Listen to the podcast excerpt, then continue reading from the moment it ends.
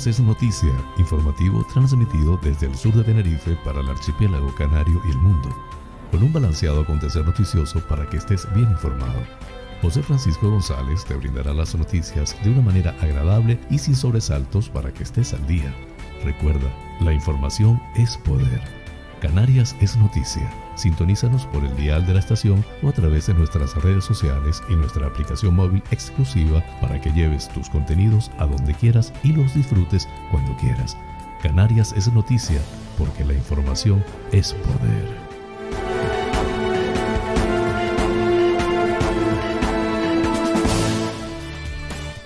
Jueves 18 de marzo de 2021.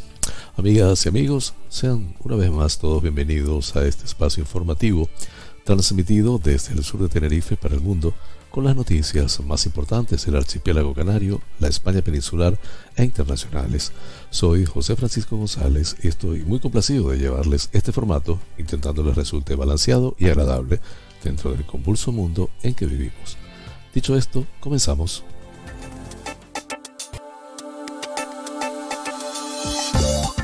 Pensamiento del día. No es lo que te llamen, es aquello que respondes. W. C. Fields, una muestra de hasta qué punto los pensamientos positivos pueden hacer referencia al modo en el que se viven aquellos hechos que escapan a nuestro control. Titulares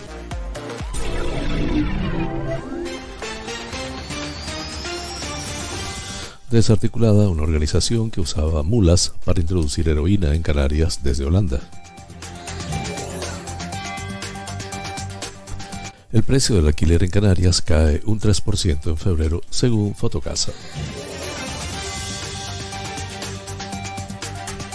UGT Canarias insta a la Consejería de Sanidad a que haya total transparencia sobre el caso AstraZeneca. Un niño en estado crítico entre los 10 inmigrantes hospitalizados tras ser rescatados de una patera en Canarias.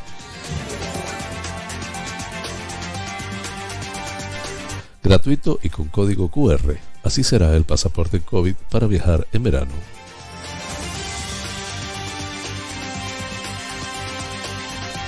La Gomera. El Cabildo refuerza las actuaciones de prevención contra incendios en las zonas de medianías.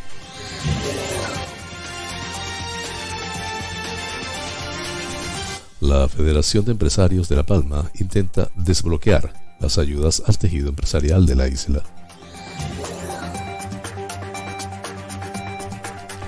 Lanzarote, denunciado un conductor tras saltarse el toque de queda y dar positivo en alcohol y cocaína.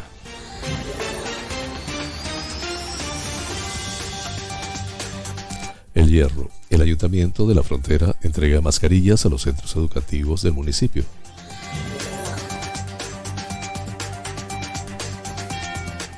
El servicio de limpieza de Telde destina alrededor de 90.000 euros a reponer los contenedores quemados por actos vandálicos.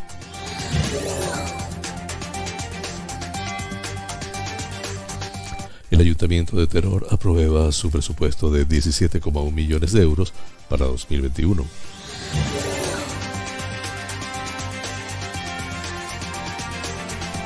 Igualdad programa Mujer y Diversidad LGBTI para visibilizar la diversidad sexual en Valle Seco.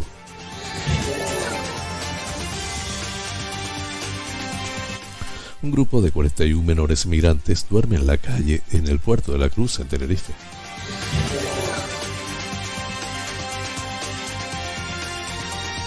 ADG. Ponen en marcha el proyecto de empleo ADG Impulsa e Innova.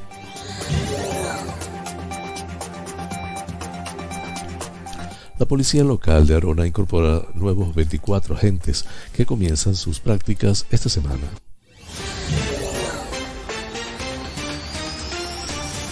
El PP califica de Inglesit la salida de Pablo Iglesias del gobierno para presentarse a, a las elecciones en Madrid.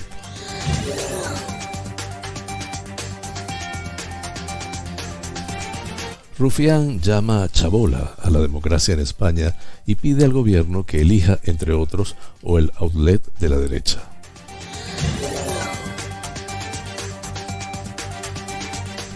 Un tribunal japonés reconoce el derecho al matrimonio homosexual en una sentencia histórica.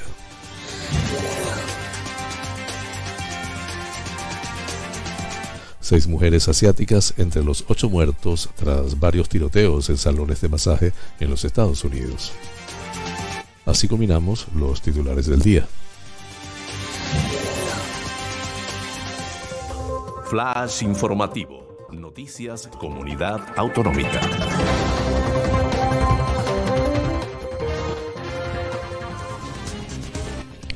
La Policía Nacional ha desarticulado una organización criminal que introducía heroína en las Islas Canarias a través de mulas, personas que llevaban la droga en el interior de sus cuerpos en vuelos procedentes de Holanda. Así lo ha informado la Jefatura Superior de Policía de Canarias, que agrega que se han detenido a 14 hombres y una mujer de entre 20 y 61 años y nacionalidades dominicana, española, colombiana, venezolana, por organización criminal y tráfico de drogas. Asimismo, se han llevado a cabo nueve registros en localidades de Fuerteventura y Gran Canaria, en los que se han incautado 1,5 kilos de heroína, 1,4 kilos de cocaína, 275 gramos de metanfetamina, 550 gramos de hachís e intervenidos unos 100.000 euros en efectivos. A principios del año 2019, los investigadores detectaron en el barrio de Chamán de Las Palmas de Gran Canaria un punto de venta de sustancias estupefacientes muy activo, desde el que varios individuos distribuían heroína día y noche. En este sentido, pudieron comprobar la droga distribuida era introducida a través de mulas que llegaban a Canarias en vuelos directos procedentes de Holanda. Por ello, en dos vuelos internacionales, los agentes localizaron a un total de seis viajeros, cinco hombres y una mujer, de nacionalidades dominicana, nigeriana y española, que transportaban heroína en el interior de su cuerpo y que fueron detenidos a su llegada al aeropuerto de Gran Canaria. Finalmente, la investigación culminó con cinco registros en inmuebles de la capital majorera y otros cuatro en Gran Canaria, Arucas, Chamán, San, San José e Ingenio en los que fueron incautados 1,5 kilos de heroína, 1,4 kilos de cocaína, 275 gramos de metanfetamina, 550 gramos de hachís e intervenidos 100.000 euros en efectivo. Durante los mismos fueron detenidos nueve hombres de nacionalidades española, colombiana y venezolana, todos ellos como presuntos autores de delitos de pertenencia a organización criminal y tráfico de drogas.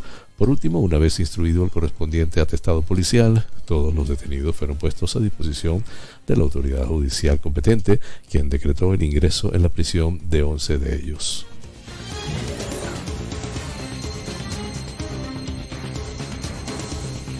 El precio de la vivienda en alquiler en Canarias se situó en 9,47 euros por metro cuadrado en febrero, lo que ha supuesto un descenso del 3% con respecto al mismo mes del año anterior, mientras que en relación a enero subió un 0,9% según el índice inmobiliario de Fotocasa.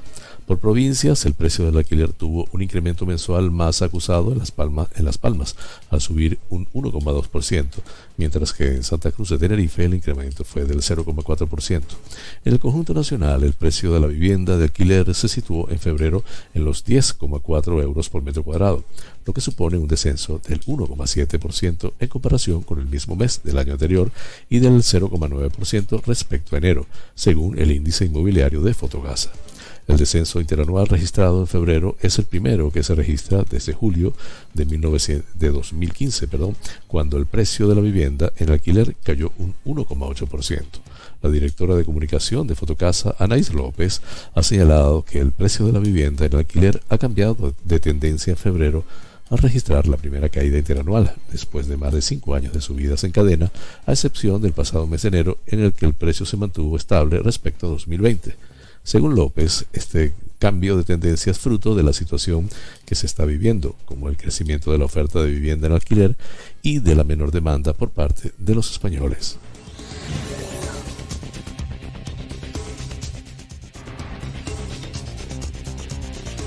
UGT Canarias ha pedido a la Consejería de Sanidad del Gobierno de Canarias total transparencia después de que el Ministerio de Sanidad decidiera suspender de forma cautelar la administración de la vacuna AstraZeneca. Al respecto, indican que, como la propia ministra de Sanidad Carolina Darias ha trasladado, entienden que se trata de una medida que se mantendrá vigente hasta que la agencia del medicamento contraste los casos de trombosis registrados en las últimas horas. Por ello, entienden que se trata de una medida preventiva y necesaria hasta la aportación de nuevos estudios. Sin embargo, señalan que esta situación está generando preocupación y nerviosismo entre la plantilla docente menor de 55 años a la que se le ha suministrado la primera dosis de este fármaco, según informó UGT en nota de prensa.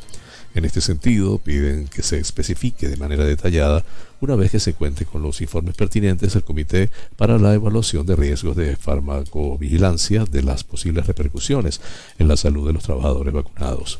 Asimismo, solicitan en virtud de la defensa de la salud laboral de este colectivo y antes del cumplimiento del plazo para la administración de la segunda dosis, que se traslade a través de los representantes sindicales la nueva programación del calendario de vacunación.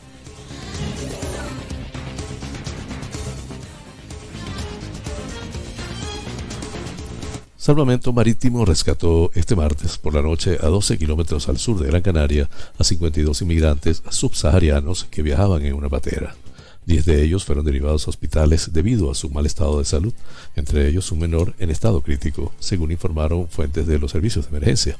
En la patera viajaban 29 mujeres, una de ellas embarazada, 14 hombres adultos y 9 niños. Seis de estos últimos fueron evacuados al Hospital Materno Infantil de Las Palmas de Gran Canaria, uno en estado crítico y cinco más con hipotermia moderada, precisó el 112 de Canarias.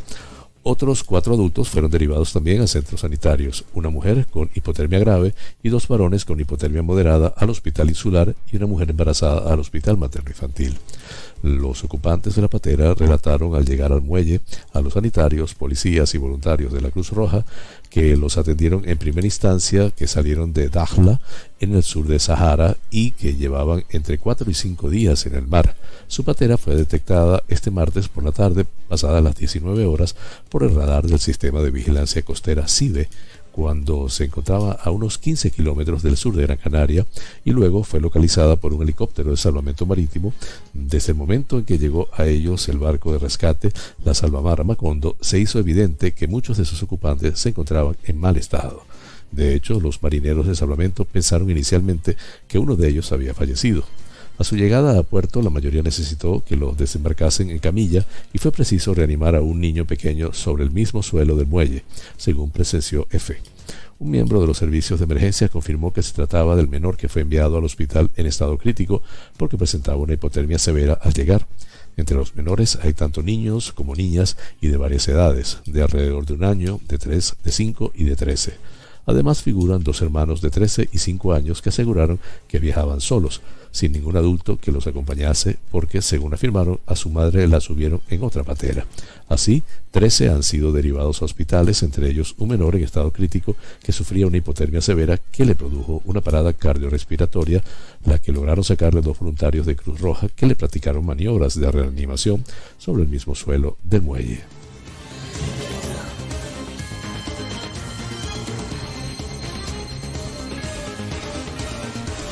Comisión Europea ha pedido este miércoles que el certificado que reclaman países como España y Grecia para facilitar los viajes turísticos el próximo verano beneficie tanto a quienes hayan sido vacunados como a quienes tengan anticuerpos o un test negativo reciente, al tiempo que ha avisado de que no debe ser extendido, entendido como un pasaporte que garantice la libre circulación, sino para eximir de medidas sanitarias como la cuarentena o a quien lo posea. La idea del Ejecutivo Comunitario es que el certificado sea expedido de manera gratuita, cuente con un código QR con información médica básica del paciente sobre su situación respecto al coronavirus y que pueda ser presentado a las autoridades en formato físico o digital, por lo que insta a los Estados miembros a acelerar el trabajo técnico necesario para su utilización. Bruselas recalca que no debe ser visto como un título que abra automáticamente las fronteras a su titular, porque supondría una discriminación para los europeos que no han podido o no quieren vacunarse, pero sí, sí confía en que permita ya este verano reactivar el turismo sin aumentar el riesgo de propagación del virus.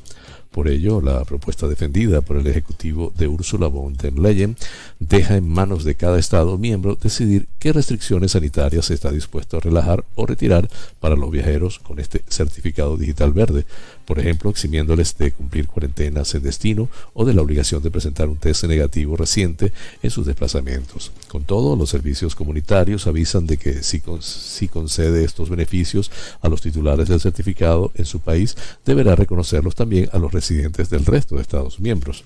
Del mismo modo que deberá aplicar las mismas ventajas a quienes estén vacunados, hayan pasado recientemente la enfermedad o acrediten no estar contagiados con un test. El certificado verde digital no será una precondición para la libre circulación y en ningún caso será discriminatorio, ha afirmado el comisario de justicia Didier Reinders, para recalcar que el Ejecutivo Comunitario ha escuchado las reservas de países como Francia y Bélgica que avisaron de que no aceptarán un pasaporte COVID y centra su propuesta en un documento con información médica útil. Si sale adelante el certificado, que aún debe ser negociado con el Consejo y la Eurocámara, la Comisión también pide que sea una medida temporal que sea suspendida en el momento en que la Organización Mundial de la Salud declare el final de la emergencia sanitaria internacional.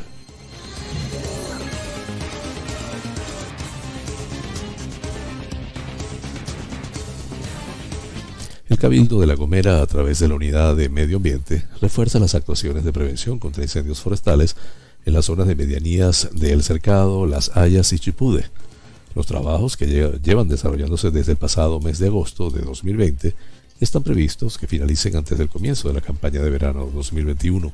Durante el último fin de semana, la Unidad de Medio Ambiente de la institución insular, con la colaboración del EIRIF, llevaron a cabo quemas controladas con el fin de eliminar material combustible vegetal tras realizar los trabajos de un cordón de seguridad en las Hayas, en el término municipal de Valle Gran Rey. Con estas tareas se pretende evitar que, en caso de conato o incendio, las llamas se acerquen y entren en áreas de población o, por el contrario, los fuegos salgan hacia las masas forestales de Monteverde consolidadas. El presidente insular Casimiro Curvelo explicó que estas actuaciones son vitales para las labores de protección de núcleos de población en zonas sensibles a la propagación de incendios. En este sentido, apuntó a la ejecución por parte del Cabildo de proyectos vinculados a este fin, a través de la Unidad de Medio Ambiente y también con encomiendas a empresas públicas para avanzar en la protección del medio. Estas acciones cobran especial relevancia en la hoja de ruta de preparación de la campaña anual de prevención y extinción de incendios que dará comienzo en junio de este año y que contará con más de 1,4 millones de euros de inversión para reforzar la capacidad de actuación y respuesta del operativo en caso de conato o incendio, añadió. La coordinación entre administraciones es, primordial en estas tareas, explicó el consejero de Medio Ambiente Héctor Cabrera, que detalló la disposición del operativo integrado por efectivos de la EDIF y operarios de la Unidad de Medio Ambiente son muy buenos conocedores de la realidad orográfica insular que en muchas ocasiones es determinante en la propagación de un incendio, por lo que las actividades conjuntas cobran un especial valor en cuanto a que queremos prevenir en verde para no lamentar en negro, aseguró.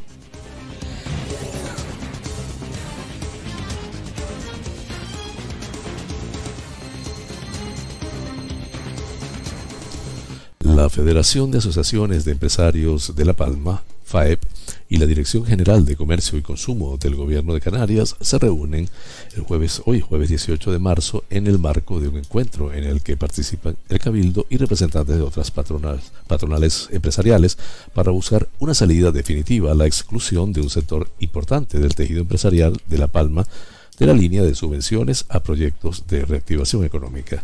Se informa en nota de prensa. La reunión en la que FAEP intentará generar un espacio de diálogo para solucionar la situación actual estará presidida por el máximo responsable de la Dirección General de Comercio y Consumo del Ejecutivo Canario, David Mille, con quien las patronales empresariales analizarán los proyectos subvencionables con cargo a la partida de reactivación del tejido comercial de La Palma, indican.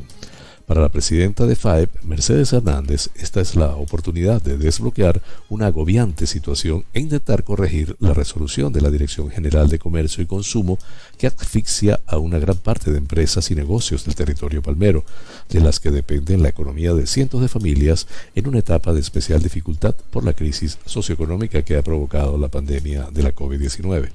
La presidenta de la federación asegura que desde las asociaciones empresariales integradas en FAEP, Confiamos en la predisposición del director general a dar una solución, todo ello en el marco de un trato equitativo y justo, no solo por su talante negociador y su buena voluntad, sino en base al riguroso cumplimiento de las bases en la concurrencia de FAEP a esta línea de subvenciones para proyectos en dinamización comercial en igualdad de condiciones que otras entidades de la misma naturaleza, que sí han sido atendidas Desde FAEP se recuerda la importancia de encontrar una solución urgente a esta grave situación, algo que debe lograrse en virtud del cumplimiento estricto de las bases de la subvención convocada por la Dirección General de Comercio y Consumo del Gobierno de Canarias, departamento autonómico del que esperamos respuesta a los tres recursos presentados, argumentando la legitimidad y viabilidad de nuestra concurrencia para la puesta en marcha de proyectos de dinamización comercial.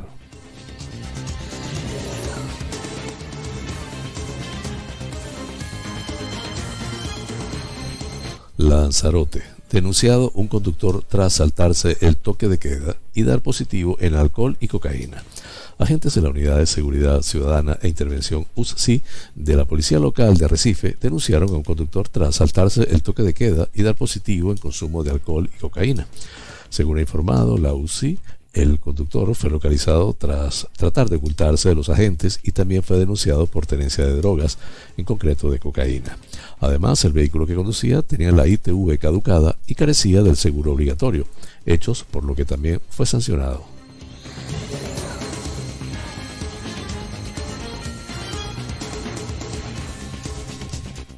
El Hierro. El Ayuntamiento de la Frontera entrega mascarilla a los centros educativos del municipio.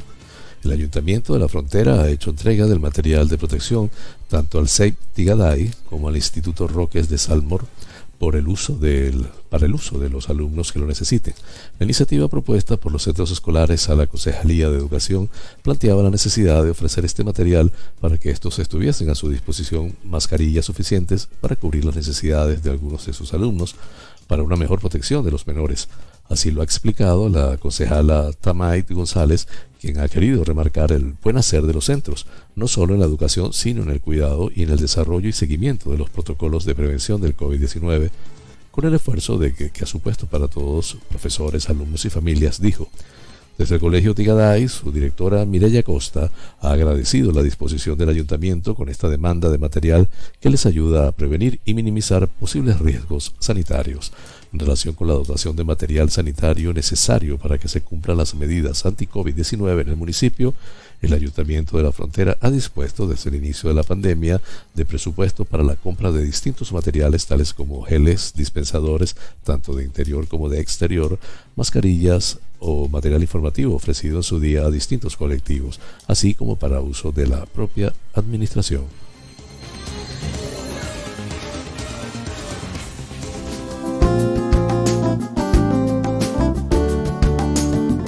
Vida sana.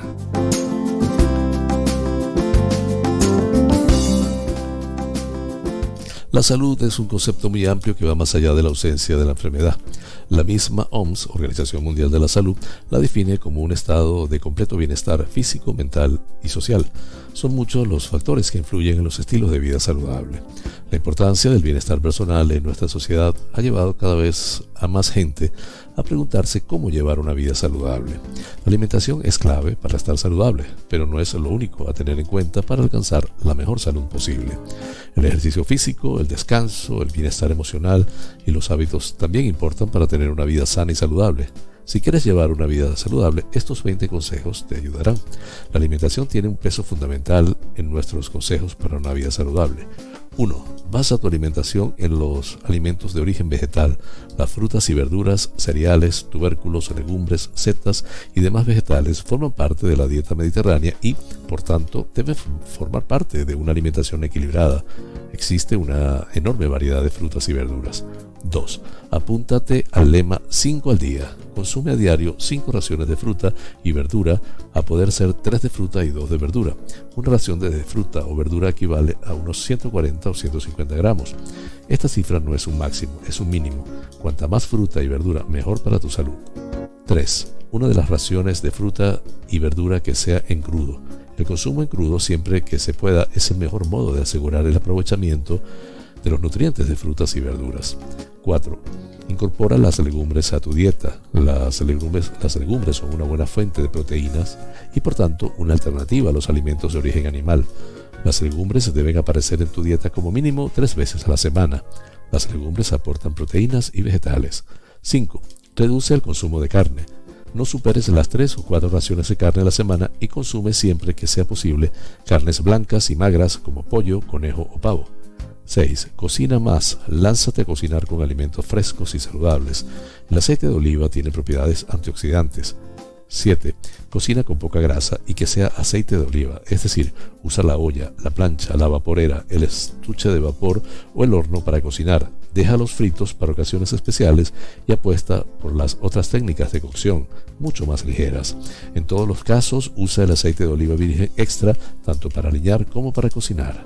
8. Compra producto de temporada. Infórmate en tu tienda o mercado habitual sobre qué alimentos están de temporada, tienen mejor sabor y son más económicos. Elige producto de temporada y de proximidad.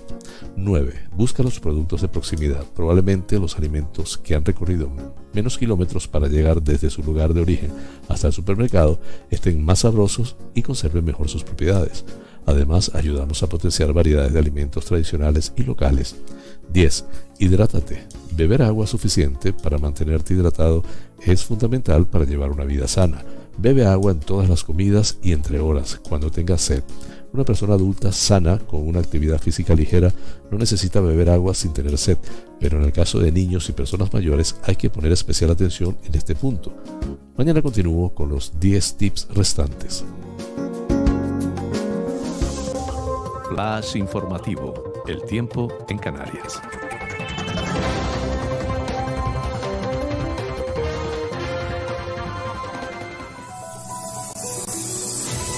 Intervalos nubosos en Lanzarote, Fuerteventura y el norte del resto de islas, abriendo amplios claros por la tarde. En el resto de islas, poco nuboso o despejado. Temperaturas con pocos cambios. Viento del norte moderado. Las temperaturas estarán dentro del marco de los 11 grados las mínimas y los 26 grados centígrados las máximas en el conjunto de las Islas Canarias.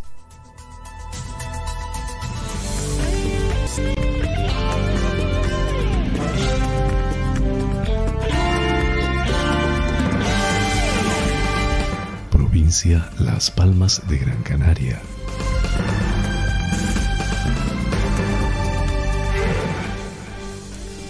El servicio de limpieza de Telde en Las Palmas destina alrededor de 90.000 euros a reponer los contenedores quemados por actos vandálicos.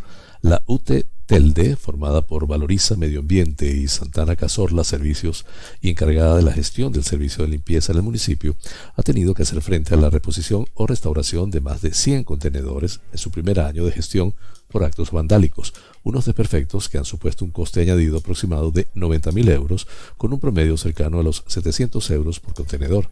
En total, 129 contenedores fueron quemados desde que la empresa inició su actividad municipal el pasado mes de febrero de 2020. La empresa concesionaria ha señalado el grave prejuicio que estos actos incívicos suponen para el conjunto de la ciudadanía, además de generar un coste adicional que se tiene que extraer de otras partidas para hacer frente a la reposición o arreglo derivados. Así, la UTE apela a la concienciación ciudadana para evitar estas acciones que van en detrimento de los vecinos y vecinas de Del total de contenedores quemados, 100 eran de residuos urbanos y 29 correspondían a envases. Según la capacidad, los contenedores más afectados fueron los de 2.400 litros, contabilizándose un total de 77 contenedores quemados.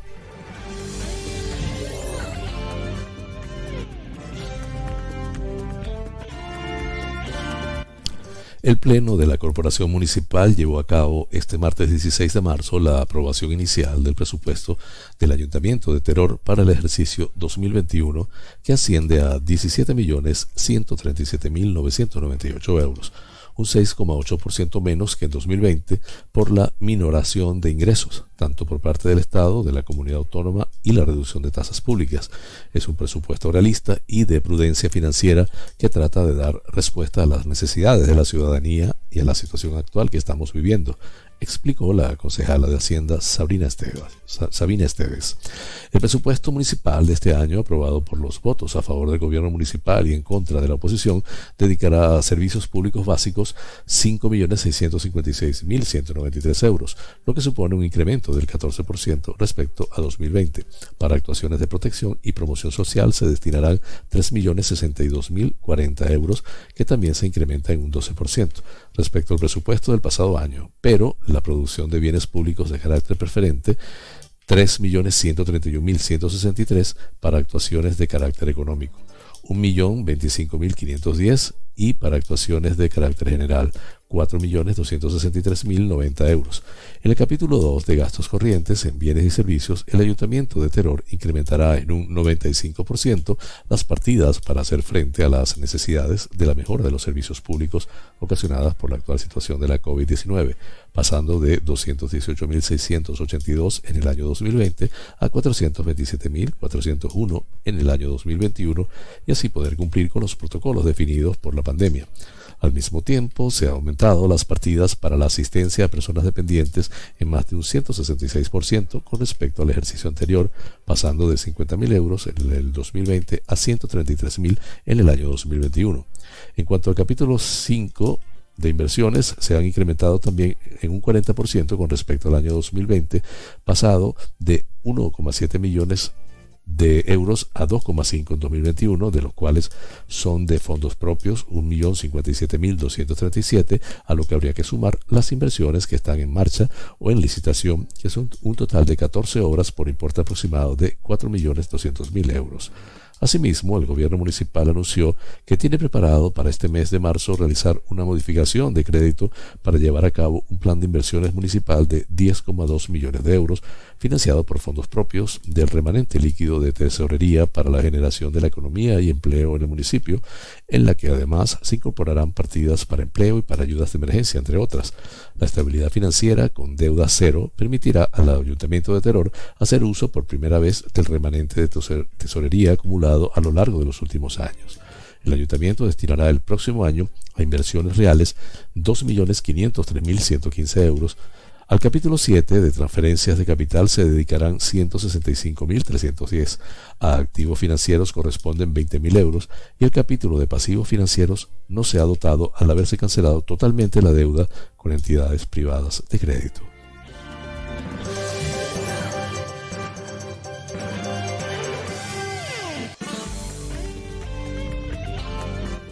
La Concejalía de Mujer e Igualdad de Valle Seco, dentro de las actividades del 8M, ha lanzado el programa Mujer y Diversidad LGTBI, que trata de visibilizar la diversidad sexual y de género, especialmente dirigida a toda la juventud.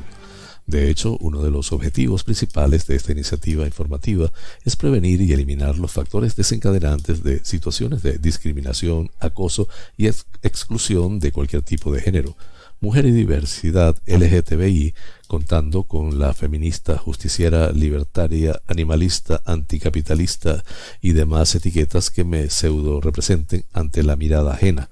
Doble grado en Periodismo y Humanidades por la Universidad Carlos III de Madrid, periodista del Centro Atlántico de Arte Moderno y ganadora del concurso de literatura infantil La, Diversidad Cuenta Conchi Castellano Nogales. El 19 de marzo, a partir de hoy 19 de marzo, a partir de las 17 horas, será el directo con Conchi con la intención de orientarlos en la identidad de género y sexual, un tema que la sociedad tiene que abordar y de forma especial la juventud para que la sociedad conozca en profundidad los retos de igualdad a los que este colectivo se enfrenta. Se puede seguir y participar en el canal de Instagram de arroba juventud Seco actividad organizada por la Concejalía de Igualdad de Valle Seco en coordinación con el Departamento de Juventud del municipio, contando con la financiación de la Consejería de Igualdad del Cabildo de Gran Canaria.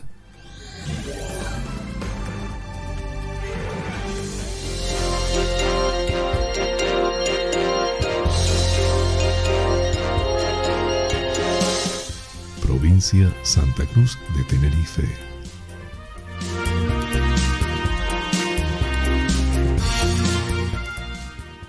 Un grupo de 41 supuestos menores migrantes que se alojaban en el Hotel Concordia de Puerto de la Cruz en Tenerife durmieron ayer con mantas y sacos de dormir en los exteriores del complejo al no lograr ser reubicados por la Fiscalía en otro lugar. Según detalla la Asamblea de Apoyo a Migrantes en Tenerife, un total de 69 supuestos menores tienen documentación que les certifica, se plantearon en la tarde de este martes y se negaron a ser trasladados al campamento de las canteras en la laguna, a donde sí fueron trasladados otros 68 migrantes. Asimismo, otra veintena de menores sí fue derivada al camping de la Esperanza, habilitado como centro de menores por el IASS del Cabildo de Tenerife.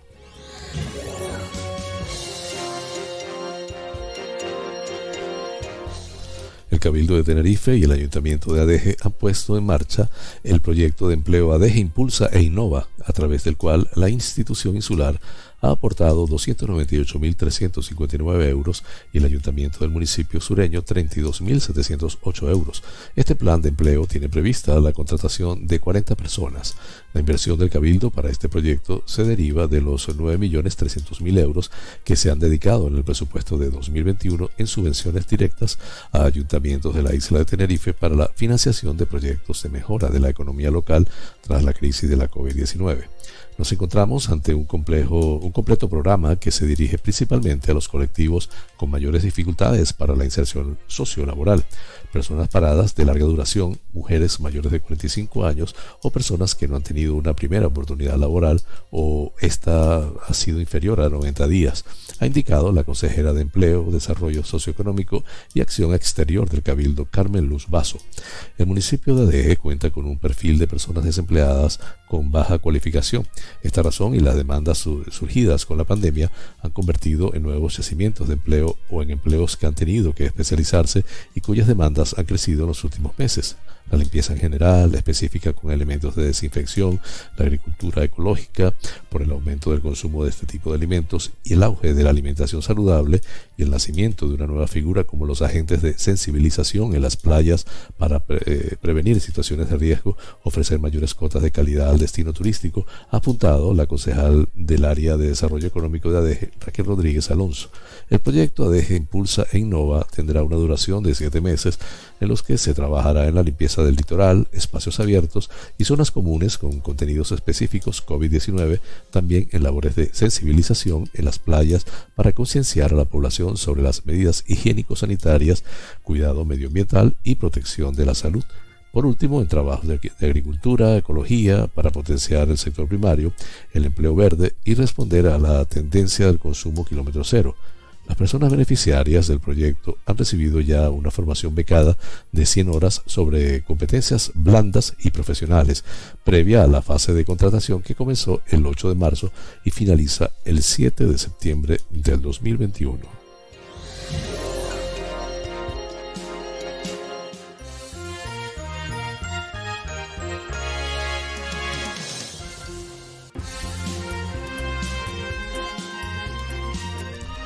La policía local de Arona incorpora nuevos 24 agentes que comienzan sus prácticas esta semana. El ayuntamiento de Arona recibió ayer en la mañana a los 24 nuevos agentes de la policía local de Arona que, tras superar el proceso formativo en la Academia Canaria de Seguridad, se incorporan esta semana al cuerpo para comenzar sus prácticas. Se trata del primer incremento de la plantilla en 13 años al que hay que sumar otras 7 incorporaciones procedentes de concursos de traslados. La modernización e incremento de efectivos es una de las prioridades del gobierno municipal de Arona en el actual mandato para reforzar la seguridad ciudadana y sanitaria en esta época de pandemia. Igualmente, durante estos últimos meses se han actualizado los medios materiales como la uniformidad, las armas, una zona fría de armeros, los chalecos y, a finales de este mes, tendrá lugar la presentación de los 16 nuevos vehículos. La Policía Local de Arona ha recibido a los nuevos 24 agentes que comenzarán las prácticas en el cuerpo tras superar el proceso formativo en la Academia Canaria de Seguridad. Es de destacar que este es el primer incremento de estas características desde hace al menos 13 años. A esta incorporación habrá que sumar otras siete procedentes de concursos de traslados de diferentes municipios, con lo que el saldo total de nuevos efectivos en la policía local será de 31 efectivos, lo que significa un aumento real de casi el 30% de una sola vez sobre una plantilla de 112 agentes en activo. A esta ampliación de plantilla se sumaron este mes seis nuevos oficiales por promoción interna, haciendo un total de 13 y a lo largo del 2021 la Policía Local de Arona sumará tres subinspectores más. Esto se traducirá en una mejora palpable del funcionamiento y la estructura interna del cuerpo que beneficiará de manera directa y notable a los vecinos y vecinas del municipio, pues se reforzará la seguridad ciudadana. La modernización e incremento de efectivos es una de las prioridades del gobierno municipal de Arona en, en, el actual mandato. La necesidad de contar con más agentes que garanticen la seguridad sanitaria en esta época de pandemia o el refuerzo de la Oficina de Seguridad en el Fraile de manera que pueda funcionar de manera estable, así como la planificación del nuevo edificio de la policía en Cho, Parque La Reina, son elementos que requieren, además de inversiones, de la incorporación de nuevos agentes. Igualmente, durante estos últimos meses se han actualizado los medios materiales como la uniformidad, las armas, una zona fría de armeros, los chalecos y a finales de este mes tendrá lugar la presentación de los 16 nuevos vehículos.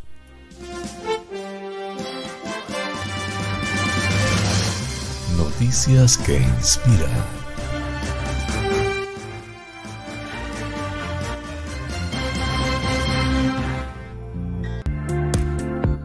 Cuando un jugador de baloncesto de secundaria de Michigan se dio cuenta que un miembro del equipo contrario no llevaba los zapatos deportivos adecuados para el partido, hizo en silencio una desinteresada donación. El 19 de febrero, el equipo universitario de los Cardinals de Wakefield, Marenisco, jugaba contra los Blue Bolts de Dollar Bay.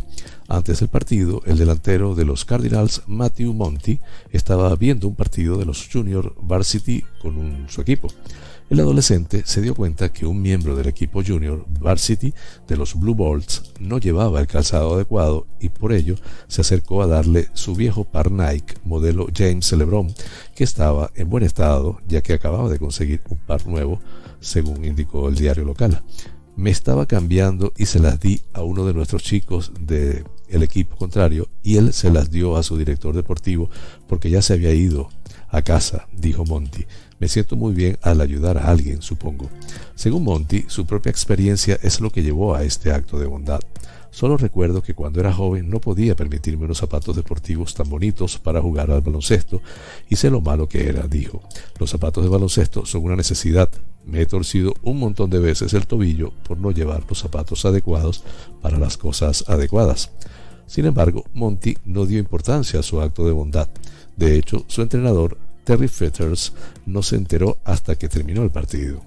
Mi mujer estaba en Facebook y me dijo, ¿por qué no me dijiste lo que hizo Matthew anoche? recordó Fetters. Le dije, no sé de qué estás hablando. Luego, cuando la mujer de Fetters le enseñó el posteo, no hace falta decir que se quedó impresionado. El entrenador no solo estaba sorprendido por el acto de bondad de su jugador, sino también porque no se lo dijo a nadie. Normalmente lo sé todo y para que nadie lo supiera debió estar en el vestuario o algo así, dijo Feathers. El entrenador lo elogió por ser un buen joven. Dos días después del partido, el entrenador se aseguró de no dejar pasar el sentido del gesto de Monty. En una pequeña reunión de entrenamiento habló de la hazaña de Monty. Sabes, le dije al equipo y al equipo JV también. Dije que no solo hace que Matthew se vea bien y sea una buena persona, sino que nos hace ver bien a todos, dijo Feathers, no solo a nuestros equipos, a nuestra escuela, sino a toda nuestra comunidad. Así que me sentí muy orgulloso de él por eso. Otras personas de la comunidad también reconocieron a Monty por sus esfuerzos. La noche del partido, Don Hill, del Instituto Calumet, dio un reconocimiento al joven en un posteo en Facebook. Al salir del gimnasio, esta noche donó sus zapatos a uno de nuestros jugadores, que no tenía un par decente, escribió. Un chico con clase, una, una caridad con clase. Se ganó mi respeto, sin duda, esta noche. Monty esperaba contento de poder ayudar.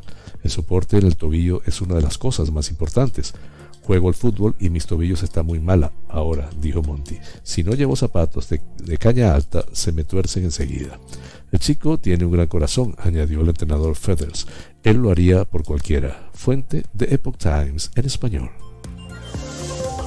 Flash informativo. Noticias nacionales.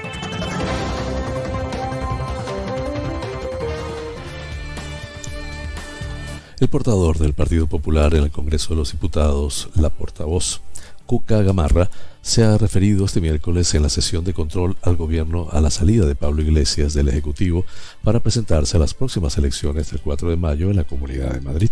Lo que hacen es generar colas del hambre. El mejor antídoto es la libertad.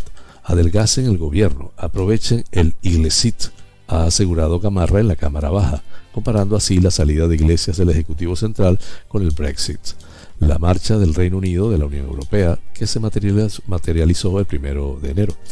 La portavoz del PP, que ha afirmado que los comicios del 4M los ganará la candidata popular Isabel Díaz Ayuso, también se ha referido a la moción de censura presentada en el Parlamento de Murcia por PSOE y Ciudadanos para desalojar al PP del poder y que finalmente no tiene visos de prosperar debido a la oposición de tres diputados de la formación naranja. Se dedican a montar chapuceras mociones de censura. ¿Hay alguien a quien no piense traicionar al gobierno? Ha preguntado a la vicepresidenta primera del Ejecutivo, Carmen Calvo. Lo que hace este gobierno es tajo y trabajo. Sin ustedes, que no han ayudado un solo segundo, ha respondido Calvo.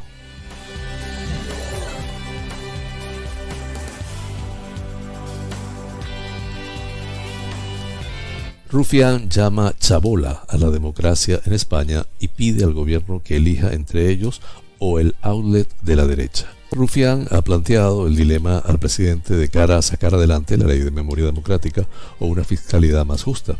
¿Con quién va a aprobar, con nosotros o con el aulet de la derecha? Le ha preguntado Rufián a Sánchez, preocupado por el papel que pueda tener Ciudadanos en el mapa de futuras alianzas políticas. El ataque de Rufián al gobierno no ha terminado ahí. El portavoz de Esquerra Republicana ha comparado a la democracia española con una chabola ante el estupor de las filas del gobierno. Si las democracias del mundo fueran casas, la democracia española sería una chabola, ha asegurado Rufián durante la sesión de control. Sánchez aplaca a Rufián con la promesa de reactivar la mesa de negociación. Sánchez ha admitido que el sistema español requiere de mejoras. Democracia plena no significa democracia perfecta, ha apuntado, pero ha rogado al dirigente republicano que no descalifique con esas palabras la democracia por la que se dejaron la vida tantas personas que lucharon contra el fascismo de la dictadura franquista. Además, y para tranquilizar los ánimos de sus socios, el presidente del gobierno, Pedro Sánchez, ha avanzado que el Ejecutivo está a la espera de reactivar la negociación con el nuevo gobierno catalán para poder encauzar el conflicto por vías democráticas y legales. Culminamos así las noticias nacionales. Flash informativo. Noticias internacionales.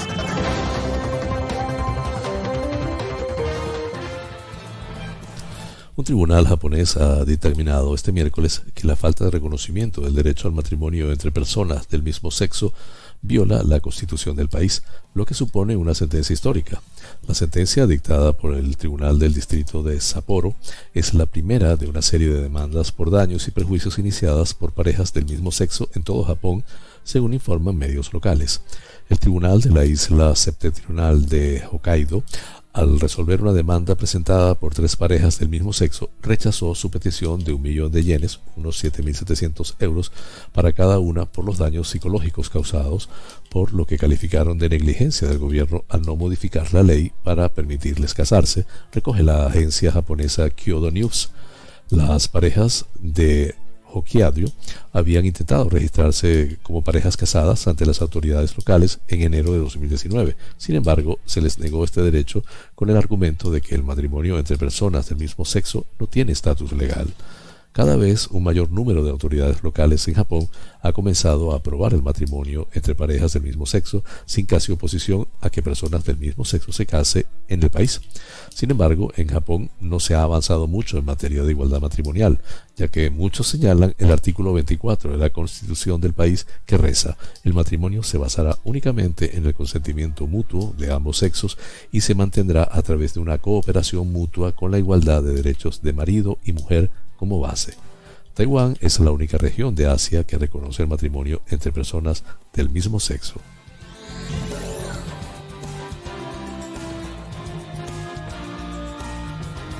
Seis mujeres asiáticas entre las los ocho muertos tras varios tiroteos en los salones de masaje en los Estados Unidos.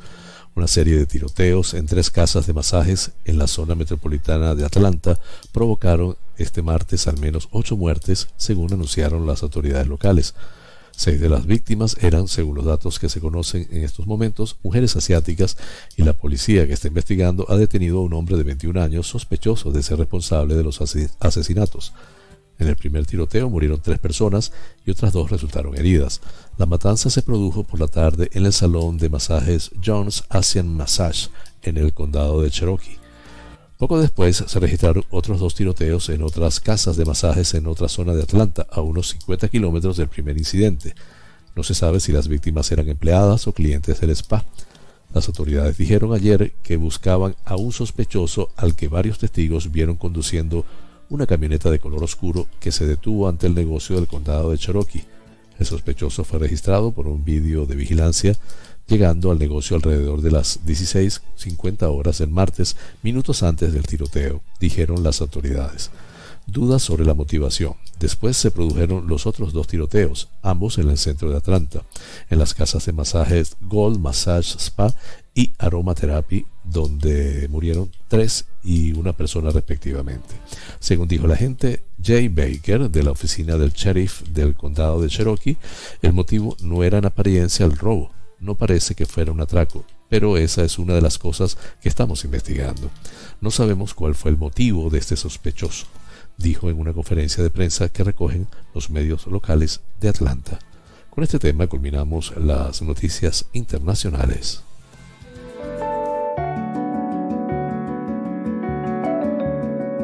Los astros hablan. Un viaje por el maravilloso mundo de los signos del zodíaco.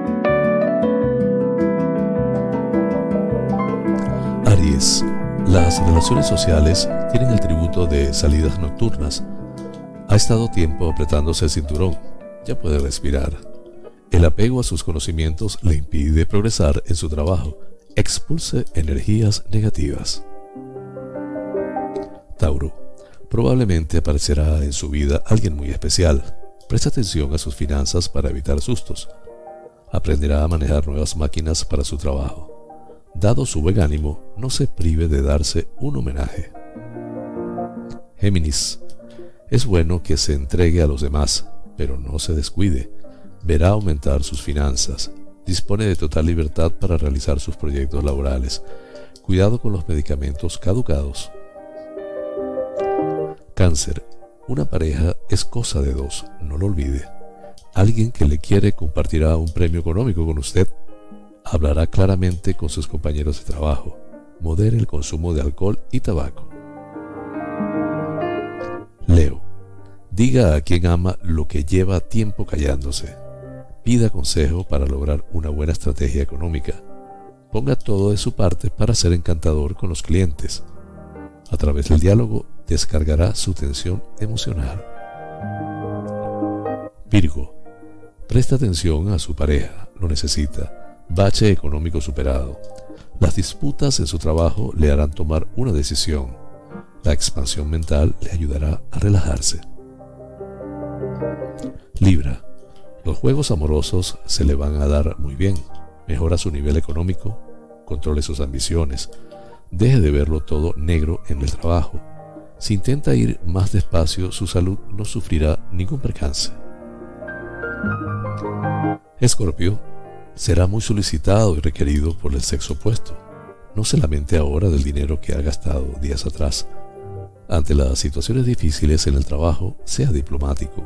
La humedad hará que sus huesos se resientan. Sagitario, va a vivir el amor intensamente. Ese capricho que tiene en mente puede esperar. En el terreno profesional, siga el camino que se ha marcado. Si quiere hacer régimen, consulte antes con un endocrino. Capricornio, acuda a esa fiesta con su pareja, les vendrá bien. Lo mejor no tiene por qué ser siempre lo más caro. Venza su timidez si pretende destacar ante sus jefes. Fenomenal si aguanta una semana a verdura, fruta y pescado. Acuario, gran poder de seducción. No lo desperdicie. Controle su economía se avecinan gastos. Sus proyectos y objetivos laborales se desbloquean. Inicio de un importante agotamiento. Usted es lo primero.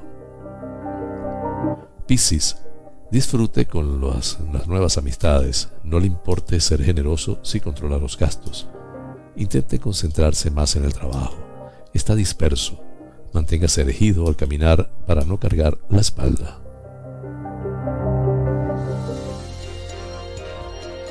Amigas y amigos, hemos llegado al final del programa. Deseando les haya sido provechoso. Por mi parte les invito para mañana a la misma hora y por el mismo lugar para encontrarnos con el acontecer de las Islas Canarias y el mundo En la dirección, producción y presentación del programa, quien tuvo el inmenso placer de acompañarles, José Francisco González. Les invito a suscribirse a mi canal de YouTube Canarias es Noticia y activar la campanita para que el sistema les avise de cada nueva emisión del noticiero. Mil gracias por la atención prestada y recuerden, es mejor ocuparse que preocuparse.